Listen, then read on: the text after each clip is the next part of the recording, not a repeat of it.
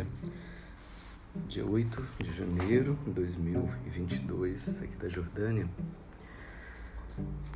Diz que o homem de Deus deve estar mais em casa, na sua câmara de oração, do que diante do público. Ninguém deve aparecer diante do público se não tiver comparecido antes diante de Deus. Muitas horas de comunhão deve preceder uma hora no púlpito. A câmara de oração deve ser mais familiar do que a plataforma diante do público. A oração deve ser contínua, mas a pregação apenas intermitente. O significado que as escolas ensinam tanto a respeito de pregação é certo a parte mais importante, a oração. Entretanto, as escolas não devem ser culpadas por essa fraqueza, tendo em vista que não é possível ensinar oração, só é possível praticá-la. O melhor que qualquer escola ou qualquer livro ou qualquer artigo pode fazer é recomendar a oração e exortar sua prática. A oração, propriamente dita, deve ser um trabalho do indivíduo. O fato desse é, deste trabalho ser a única atividade religiosa que é feita com o mínimo de entusiasmo não pode deixar de ser uma das tragédias do nosso tempo. Que nós possamos é, praticar a oração e não estudar a oração. Já aprendemos, agora é hora de nós colocarmos em prática. Vamos nos dedicar à oração. Que Deus abençoe sua vida.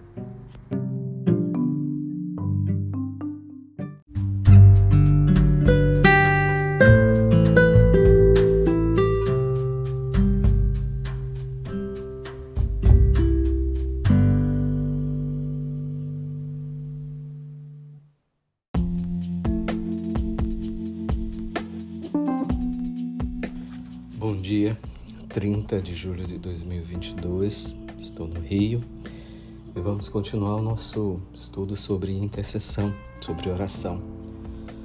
Bom, uma das, um dos pontos importantes da oração é a questão de você orar num lugar secreto, de você ter a sua câmara de oração, seu lugar de oração e todas as coisas que a gente foi tentar fazer seja um culto, seja ministrar em alguma igreja, seja uma viagem, uh, seja um, um projeto da nossa vida que requeira de nós uma complexidade maior, seja um tempo de conversa com os nossos filhos, onde é, vai se tratar de um assunto mais delicado, seja visita a uma autoridade, onde se precisa tratar, seja algo pessoal seu, onde se requeira um esforço maior, é importante que antes de qualquer ação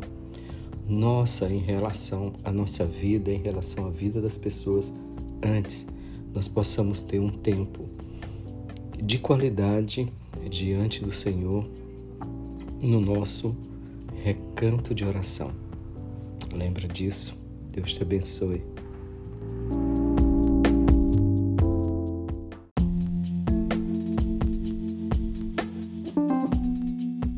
Bom dia, 30 de julho de 2022. Estou aqui no Brasil, Rio de Janeiro, e eu queria falar com você sobre a nossa necessidade de oração.